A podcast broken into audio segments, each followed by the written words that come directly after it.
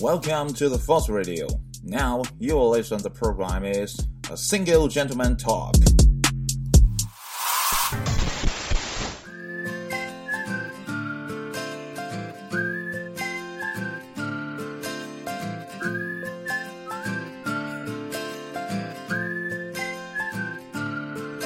Get up, go to work, put a smile on my face. Don't know if the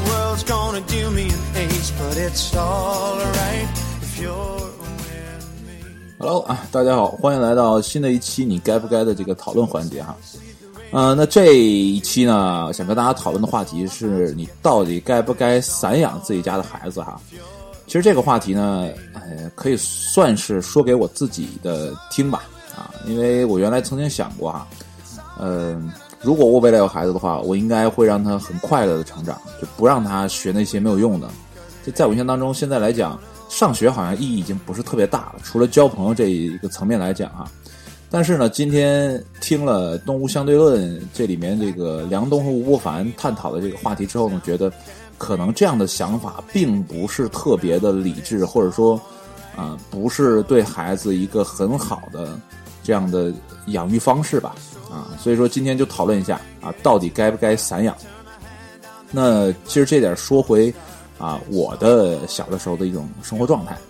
呃，在我的印象当中呢，我的小时候好像父母很少管啊，除了这个吃穿住行之外啊，父母对于我的管教来说呢，可谓是啊屈指可数啊。只要呢你不是在学校调皮捣蛋，然后呢考试成绩呢还过得去，那家长呢一般不会去啊、要求你什么啊，而且呢，在那个时候呢，我的个人表现还相对来说比较好。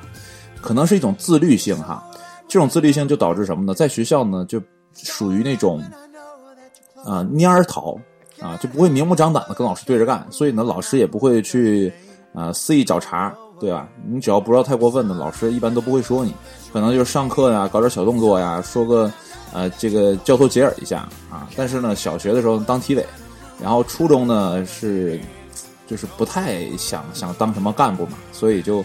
就是平平淡淡，然后高中也是体委，所以说就是你还是有这个职责嘛，所以说对自己的要求呢，相对来说还啊、严苛一点啊。当然了，没有做到说圣人那种，就是上课不说话，老师说什么是什么，还得没有那个状态，还是有点小孩的那种活泼的状态。所以说呢，啊、在这个纪律或者说学校的表现方面呢，啊、没有被请过家长啊这一方面，然后再呢就是学习方面上。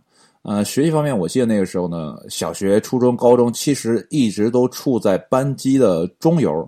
我记得我考的最好的一次呢，应该是初中，是初二吧，然后考了一个全班第八。那是什么概念呢？我们那个时候初中呢，是一个班七十多人，啊，那刨去后面那十几个兄弟姐妹，真的是不愿意学习。他不是说学不会，他是真不想学，就是见书就烦的那种，你知道吗？但是人都挺好的。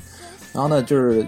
你刨去他们啊，那可能整个班级还有个呃将近六十人吧，对不对？那你跟他们比，还排个全班第八，所以那算是我最好的成绩了。在那之后就没有过啊，就是初中的最好成绩。高中那更惨了，高中就常年维持在这个三十多名，那都快成了中后段的选手了。因为那个时候高中呢没有初中人那么多一个班，那个时候可能一个班也就嗯、四五十人吧，啊，基本上每次考试就是。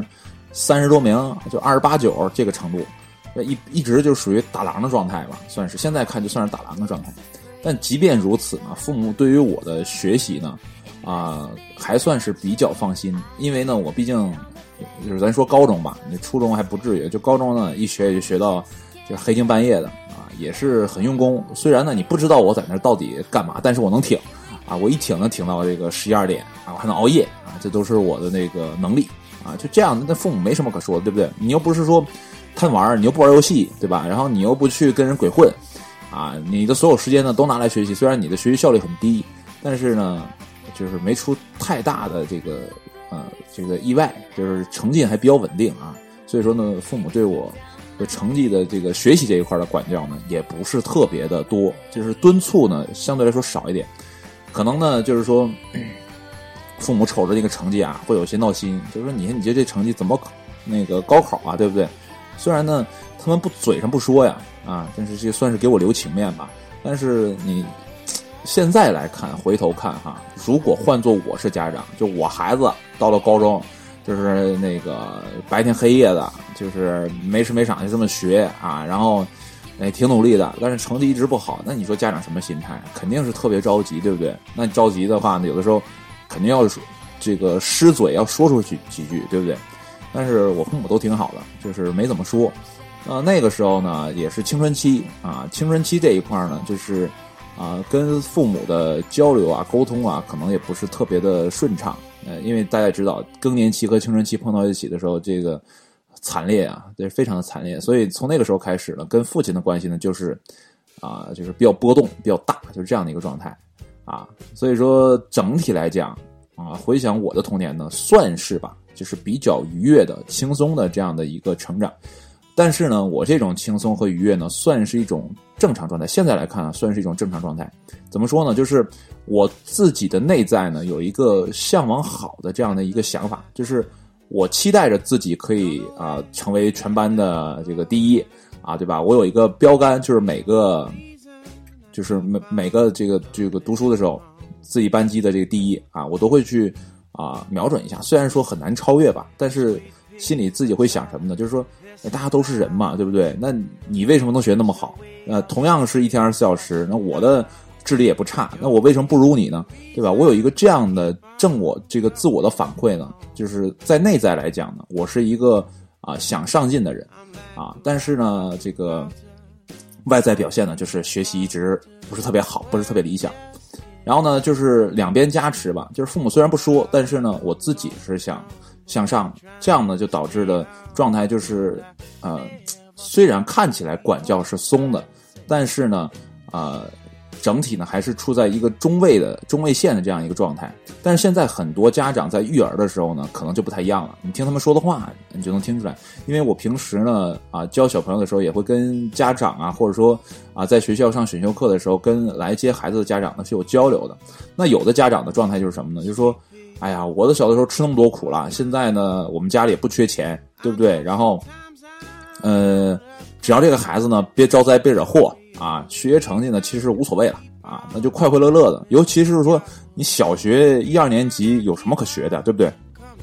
尽量去玩吧，因为我平时接触的这些孩子呢，也多半都是小学这个一二三年级。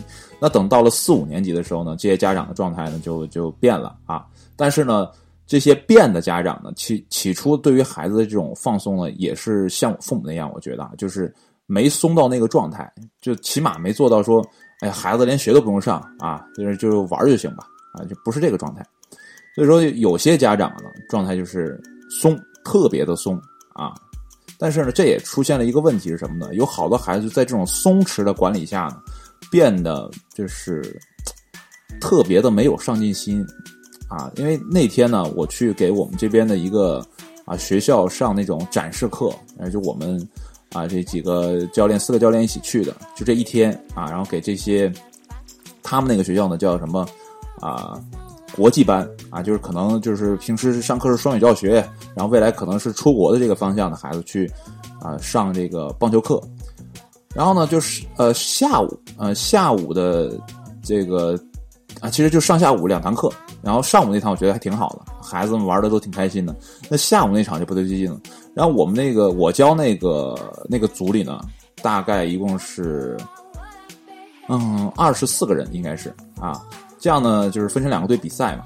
啊，因为这个我们之前规划的也是，因为教练人手不够嘛，不可能又去练习传接球啊，又去练习这个打击啊，这根本不现实，所以呢，直接让他们比赛。所以规则呢也相对来说简单一点啊，不像真正的棒球比赛那么复杂，就特别简单的一个游戏啊，类似棒球的游戏啊，就这样。然后呢，这个先攻的队呢就是得分挺多的，然后后攻那个队呢得分特别少，然后这个后攻队呢就有个小姑娘，就是她算是带头的吧。啊，怎么讲？就是等自己的队呢，就是得了两三分之后呢，就不愿意看了啊，就就可能是他哈，我现在不确定，可能是他牵着所有人，因为他不在这队伍里站了嘛，就有人那个也不想在队伍里站了啊，就是都上后面玩去了。我说这人怎么越来越少呢？正常来说，棒球呢，你要打击的时候呢，你这是有一个打线的，对吧？那小孩子他不听话嘛，对不对？那我就尽量让他们站成一排。对吧？那你说咱叫成人的话就无所谓了，我你知道第几棒到你了你就上就完了。但是对于孩子的管理呢，还是说有点规矩，我让他们站一排，但这一排一会儿站着站着就不对了，一开始就站的是十几个人。啊、再过一会儿呢，这这剩五六个了。我说人到哪儿去了？然后我这一声令下，就都回来了。回来之后，我就逮着一小姑娘，就问我说：“你什么情况啊？你上后面干嘛呀？”然后她就说：“呃，不是我们落后，我们这。”我就跟他讲，我说：“你这就放弃了吗？我说人生的这个道路那么长，未来的困难那么多，对吧？你现在就放弃，这还只是个游戏，你说放弃就放弃。”然后他们也没说什么，就是啊，没什么可反驳的。就他他也不知道，就是我也不知道他有没有听明白我在说什么。但是我真心想告诉他们，就是人生是一个很漫长的过程，但是在你在这些孩子的成长过程当中，起码就是我这一批中看到的，有好多孩子受不了这种打击。那这是从何而来呢？我估计就是从小的这种家庭教育培养啊，可能就是哎呀，这个我家孩子今天喜欢这个，那就玩这个，学这个啊。那玩腻了怎么办？那咱就换，对不对？那你说，你要原来我们那个小的时候说想学一个课，想报一个课，你要不坚持个这个一年，你就说不学了，家长肯定不高兴啊，对不对？那你说你钱都花了，你说你不去，但是好在那个时候是按月交钱，反正我那时候学画画的时候按月交钱啊，没没涉及到说一年的。但现在好多家长都是那种就是一交交年费的，因为。呃，有些机构，我们培训机构，他不可能按照你的状态来，对不对？之前也会签协议，说你要不到啊、一定的时间，就退费是不允许的，对吧？但是有好多家长现在就是这个状态，那孩子不想学，那就不学，那不会要求孩子去硬性的去坚持。那这种特别松弛的教育，其实也有它不足的一方面。那你想，它好的方面就是什么呢？就是顺应了孩子的这种天性，对吧？那你孩子起码不会在逆反中呢去成长。这样的话呢，他的快乐呀，他的这个成长的啊、呃这个愉悦度呢就特别的高。但是另外一个方面来讲，就是这个孩子在他成长的过程当中没有受过任何的挫折，对吧？哪怕说呃去学或者去玩自己已经不喜欢的东西了，他连这个事儿都没经历过，那你怎么能保证他未来啊去面对生活上那些真正的困难啊，能做出那种良好的正确的反应？这其实很难的。那从小就没有打好底子。你看我小的时候呢，就是无论什么情况下，我告诉自己尽量的坚持啊。比如说你咱说站队，完了就我就记得我们小的时候站这个间操啊或者什么的，我觉得那些老师都挺变态的。那你站一小学生一二年级一站站和这个十几分钟啊，你不板着接着站，对不对？然后走间操你必须走齐，因为小时候我还当体委。但是现在你看这些孩子。好像就没上过体育课。说实话，我跟这么多小朋友打过交道，我就发现好多小朋友好像没上过体育课，队都不会站，就两臂侧平举啊，什么向右看齐啊，都不知道往哪儿看，往哪儿走。这要在我小学，我是不敢想象的啊！就是，就是我身为一个小学体委，我都知道哈、就虽然我后来也没学过专业的这种啊体育老师这种课程，我也知道体育应该怎么上。但是现在这些孩子完全不知道，我真不知道现在的教育体系或者说现在这些家长到底在想些什么啊？你这个宽松就是家长呢，就是宽松政策，那学校也是宽松政宽松政策。你你在其他方面呢都放松了，只要求什么呢？孩子好好学习。但是你忘了，这个人呢是一个整体，对吧？你的生活和你的学习呢，它是一个统一的整体，你不可能把这两件两件东西完全的剥离开，对不对？那你想，如果一个孩子在平时生活的时候遇到点困难，哎，这凡是由由父母来处理，对不对？这事儿我不用干啊，反正有爸妈呢，对不对？不行还有老师呢，有有同学什么的，我不干，对吧？这是生活。那到学习呢？哎，这题太难了，不做了，对吧？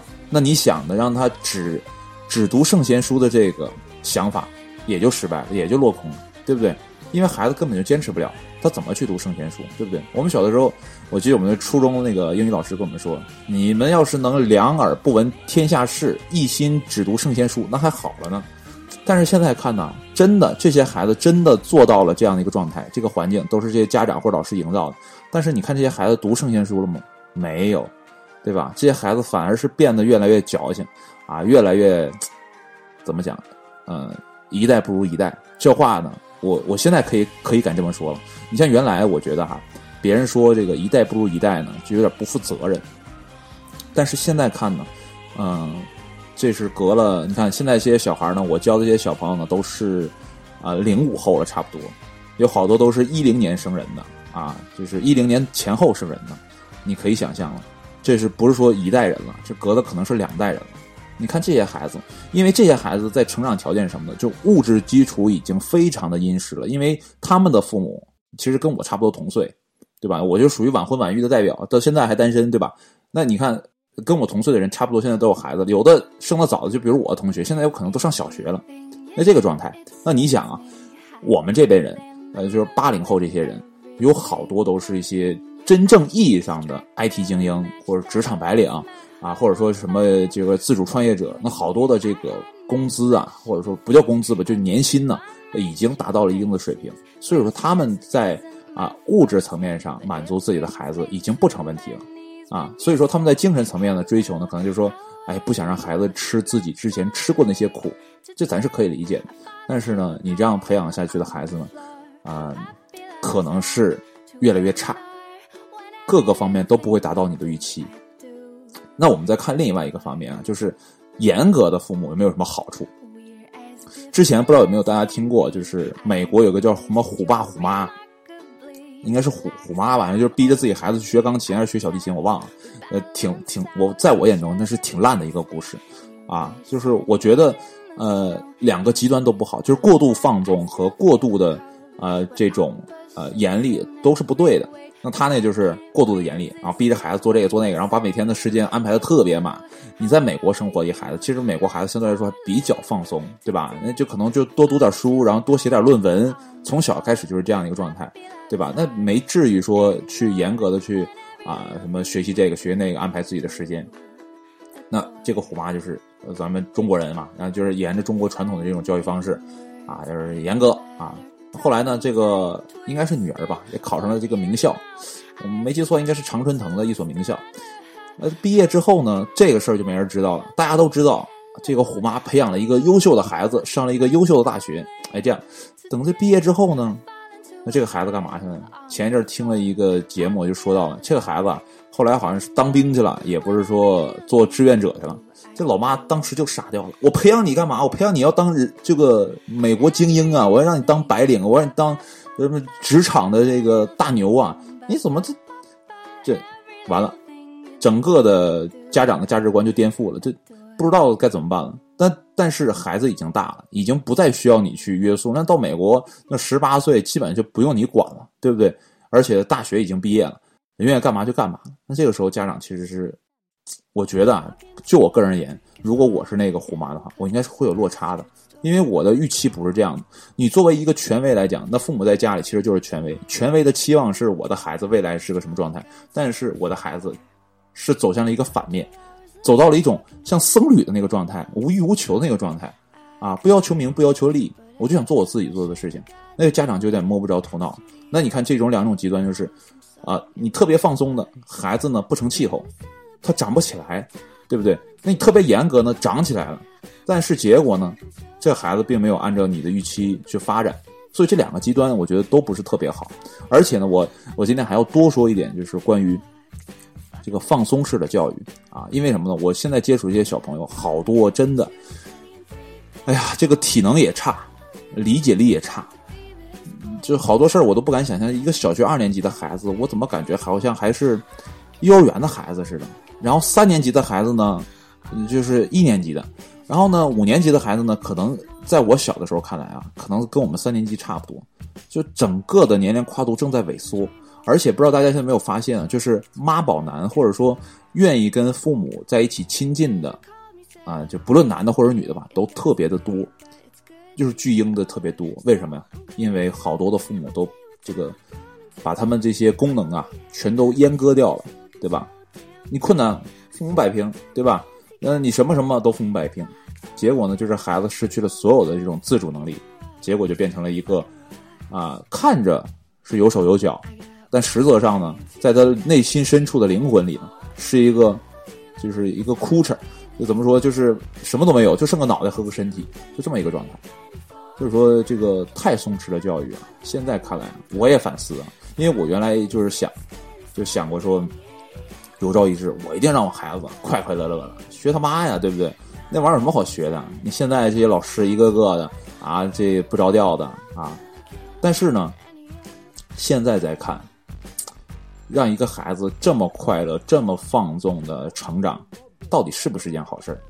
这个我现在是持怀疑态度啊。所以今天这个节目呢，也是给啊未来的自己，如果真的啊自己这结婚生子了啊，等到他这个五六岁啊或者七八岁上学的时候啊，就是真正的遇到了这些问题的时候，我到底会做一个什么样的呃这个表率或者行动吧？啊，其实这也是给自己留下一个印记，别到时候说真的，孩子来到这个世界上啊，自己说一套做一套，对不对？今天说的啊，要严格的，就是起码不能说特别严厉吧，就起码得是那种啊，跟我父母差不多，比我父母再稍微好一点。毕竟现在这个知识社会，你学的知识肯定越来越多，但是呢，你的智慧可能还达不到啊。但是呢，我愿意去尝试更好的这样的育儿方式啊。就即便是这样啊，但我也不确定未来会有一个什么样的结果啊。所以呢，就是今天呢录此节目，以这个怎么讲警醒自己吧啊。等过多少年之后回头再听的时候，看看自己有没有说啊，按照今天的想法啊，或者今天讨论的东西再去实践啊。其实啊，说句实在话，就是现在的小朋友真的很幸福，我真的很羡慕他们。其实我就在想一个问题啊，如果说呃，我要是说现在的小朋友啊，就是现在把我缩回去啊，那不能再重新生我一遍，必须把我缩回去啊，或者说把我的小学让让我的小学那个穿越时空，为我小学二年级穿越时空来到现在的这个时代里，我觉得我能成成就一番伟业啊，这个可能想象有点夸张，但是我真觉得我们的小的时候呢，啊，没有这么傻里傻气的，现在的孩子真的是傻里傻气的。我觉得我们那时候玩什么呀？因为我现在是棒球教练嘛，所以主要还是说以玩为主，啊，就是说我们那时候玩的呢，自主研发，不需要你去规定怎么样，我们就懂，不知道不知道为什么，就是懂，就是明白。那时候资讯也没那么多呀，都特别奇怪。现在的小朋友呢，反倒是那种，嗯，懂什么呢？懂游戏，我也就懂游戏。啊，别的好像什么都不懂。你跟他说这个篮球啊、足球啊，好像就跟不知道似的啊，就特奇怪。那你看我们小的时候呢，多少还有动画片去啊，怎么讲吃些小灶吧？现在看那时候动画片都算小灶了啊？为什么呀？你看那时候那个大空翼啊、足球小将，对不对？灌篮高手、棒球英豪这些体育类的、热血类的动画片，其实教会了我们那个时代的人呢，啊，如何去从事体育运动。啊，所以说，在这个层面上，他们算是小灶。但是现在的小朋友呢，呃，没有看什么呢？看什么小猪佩奇啊，很奇怪的一个东西。然后看什么熊大熊二。我说这个雪村主演的动画片有什么好看的呢？不理解。然后再就之前的那个喜羊羊灰太狼，就一天就打来打去，吃来吃去也吃不着。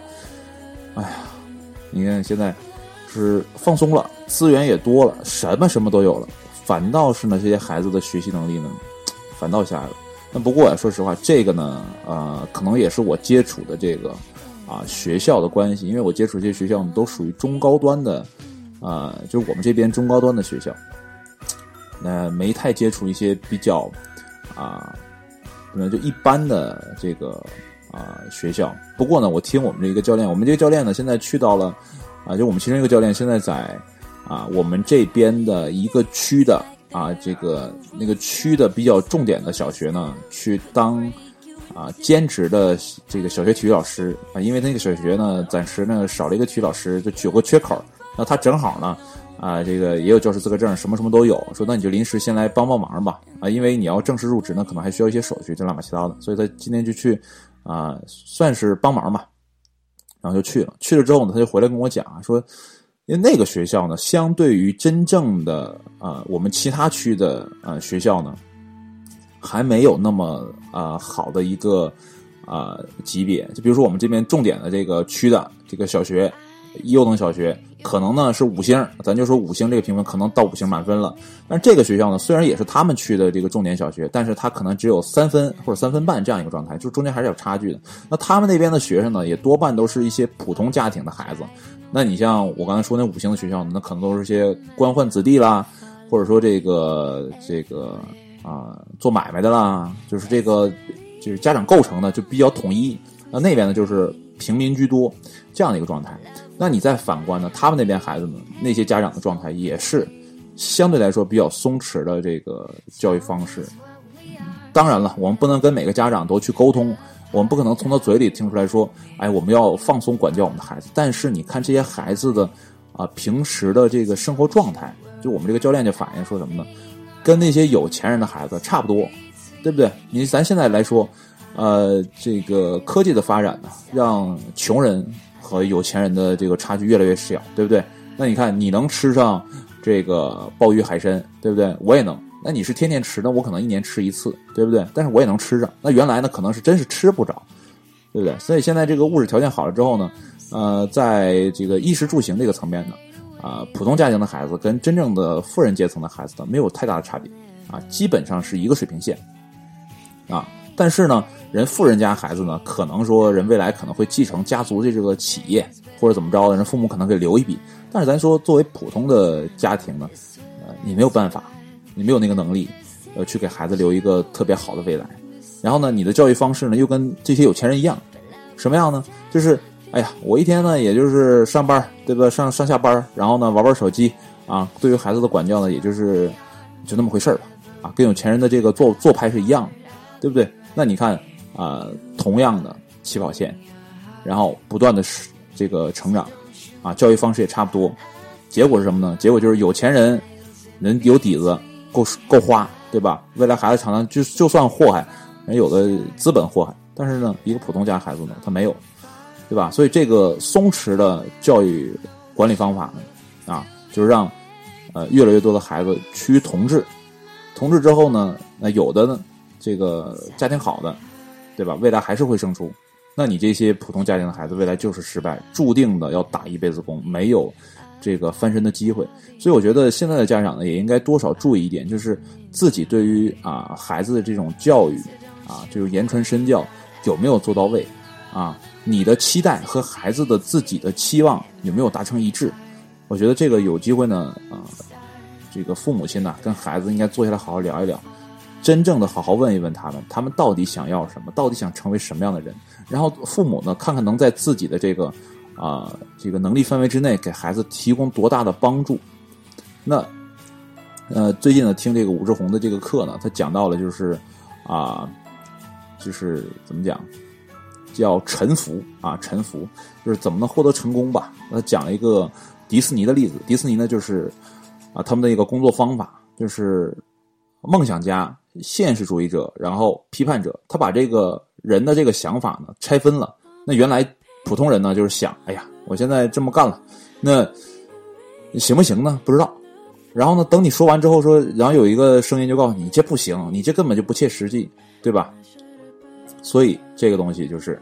呃，把这个三个混成一起。那迪士尼呢，就是把这个东西都分开。你梦想家的时候，谁也不要说话，我就是拼命的想，拼命的做梦。然后呢，第二步来到了这个现实主义，啊，那我看这东西怎么实行啊，怎么去做，怎么让它变得合理。然后等到第三步，回头看，作为一个批判者，回头看哪儿不合理，然后把这个东西再说出来，把这个过程分开去做，这样会更容易啊去成功。那我们的孩子有没有这样的机会啊？就是我们的家长可以成为一个批判者，但是你要啊跟他站在同一个角度去批判这件事情，去帮助他，对不对？那我们的孩子在成长的过程当中，能不能用上这样的方法啊，让他有一个想象的空间，然后有一个自我实现的这样的一个状态，然后呢，再有一个自我批判的这么一个过程？可能现在的小朋友呢都没有，而且呢，那个吴志宏也讲到说啊，小的时候如果一个孩子能尝试到成功的滋味的话，其实对他未来能获得更大的成功是有帮助的。但是我现在想了想，现在的小朋友好像没有什么机会去获得成功，可能就是玩游戏的时候吃个鸡，对不对？或者说那个在 Minecraft 这个麦麦块上就是建造过什么，这是一种成就感，但是那都是虚拟的成就感，对吧？现实的成就感并没有啊。所以我觉得家长的这个引导作用呢，还是不容小觑的，还应该去多帮助帮助，啊，还有一点呢，就要说的是，呃，有有些家长呢会觉得说，哎呀，我要让孩子去美国什么那个念个小学，啊，或者说那个怎么样啊，或者说在中国读一个类似于美国的学校，但是这样的学校呢太松弛了，还是那个状态，太松弛了。等他真正的上了大学之后，哎呀，如果他一直在中国上啊，比如说小学上的就是那种私立的、贵族的这种啊外国学校，那等他上了这个大学之后呢，就是一直散下去啊。当然了，我也只说我们这边的某些私立学校啊，可能存在这个状态啊，个别的啊，就是一直松下去，到大学也松下去。那你的那些学校呢，还是属于怎么讲？就是你到了一定的岁数之后，你可以出国的。比如你读了高中之后呢，你是可以选择去啊，这个美国、加拿大、什么澳大利亚什么之类的地方，你可以去去那边上学。但是你要知道，美国的大学是特别的严的，对吧？他的读书量每天的，就是每个月的读书量是特别多的。你想，你小的时候这么放松，等你去了国外，你一定是不适应，对不对？那有的孩子，这个可能小学呢就是普通学校，然后初高中呢也是特别严，然后到了美国呢反而适应了，对吧？因为他一路上这个压力是在的，但是你要去那种特别好的贵族的私立学校，尤其那种出国的，那可能这个孩子呢未来遇到的困难，可能自己就解决不了。哎，所以说呢，今天呢讨论来讨论去啊，我得到的一个什么结论呢？就是我未来要是有孩子了啊。一定要向我父母学习，啊，只要说这个孩子，啊，在思想道德上，啊，这个人品上没有太大的这个错误，啊，符合国家的法理，符合我们中国传统的部分的道德观念，啊，因为有些道德观念我确实，啊，这个就是我不是特别了解啊，而且呢，还有一些已经跟时这个我们的时代脱轨了。就是说，只要遵守了啊，我们这些传统的一些东西，OK，在大的方面上没有什么这个不良的癖好、嗜好啊，或者说这个人格缺陷，那 OK，他其他的事情我尽量保持一种放松的状态，让他自由去生长。其实这个呢，也是我父母的一个育儿经验。就是后来跟我妈聊天也说了，就是小树得砍啊，但是呢，你不能妨碍它的生长啊，就是这个状态。所以是这个。我估计未来的话呢，也会成为我的家训吧，啊，也希望啊，也希望。现在虽然说这个依旧单身啊，但是呢，对未来呢还是抱有希望的，嗯就这样状态。那好了，今天的讨论呢就是这样啊，可能这个说来说去啊，其实就是在啊辨识自己的这个思维过程啊，因为我一个人录节目，不可能像两个人录节目那样，大家这有来有回啊，这个对答如流啊，这你说你的，我说我的，这整场都是我在说。所以呢，有的时候呢，这个思维前后呢有些混乱，可能呢，我后边说的这个东西应该再往前放，前面放一点啊，后边这个中间说的东西再往后边放一点啊，这样就整个就流畅了。但是你要知道，人的思想是不受控制的，对吧？我这一句话说出来的时候，其实呢，我刚才想的不是这句，但是这句话已经说出来了。那我再想往回遮呢，可能我之前说那话我又想不起来了。所以说，有时候你会听到这个断断点的这种感觉。那这就是人类的这样的一个思想的过程。所以最近呢，这个也是也再说一下，这个录这个棒聊这个节目啊，也也存在这个问题。我就是怕自己呢反复录这个棒聊呢特别长，所以我能把这个棒聊呢形成了文稿啊写下来，然后照稿念。即便如此啊，这个录节目也是一个特别费劲的事儿啊，因为有的时候呢，你读你读到那之后呢，你就想再往里加个东西。然后当你加完之后，你再跳出来的时候，你发现你接不上了，你就得重录，啊，虽然能剪啊，呃，但我还不太愿意剪，因为一期节目呢，这个半聊节目现在我就控制在十分钟以里，所以说你剪来剪去呢，反倒是增加这个时间，倒不如一次性录完，对吧？所以说这也给自己说呢，嗯，如果说你听到我这个节目啊，有的时候前言不搭后语，也希望大家见谅啊，因为这毕竟呢，属于一个这个自我的，呃，类似于。这个声音日记吧，啊，遇到问题呢，想到了我就说出来，啊，然后自己去辩驳一下。其实最近在听的这个啊，这个哲学课呀，也在说这个这希腊的是谁呢？啊，亚里士多德啊，是不是亚里士多？不是亚里士多啊，是，哎呀，是柏拉图，然后前面是谁来着？哇，又想不起来了。这三个人呢，我老是记不清。啊，柏拉图、亚里士多德，然后那个是谁呢？啊，我想不起来，又想不起来，真的是忘了。就是我总感觉自己跟他差不多啊，就是就上大街上跟人说说道理咱俩就辩吧，辩来辩去呢，这个这个真理越辩越明。其实我就是自己在跟自己去辩驳。哎，每每次讨论完之后，我都没有一个确切的结论啊，可能就是对自己来说呢有一个啊想法，对不对？但是我我希望大家呢还是一个抱抱有这个啊特别开放的心态去想我的这个讨论提议啊，因为每个人的想法不一样嘛，对不对？呃，你可以保持你的这个状态，继续的生活下去，对吧？那无所谓的。那好了，哎，不多说了，我一会儿再看看到底是谁，真想不起来。今天节目呢就是这样，那好了，那我们下期节目再见，拜拜。